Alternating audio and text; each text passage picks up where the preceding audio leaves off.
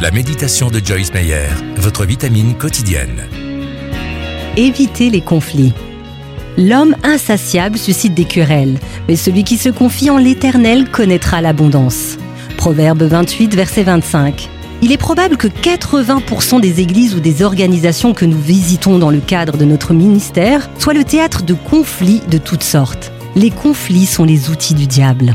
Si vous voulez préserver la paix, vous ne pouvez pas toujours dire ce qui vous passe par la tête. Parfois, vous devez vous maîtriser ou vous excuser, même si vous n'en avez aucune envie. Mais si vous semez aujourd'hui le principe divin de l'harmonie et de l'unité, le jour viendra où vous en moissonnerez les riches bénédictions.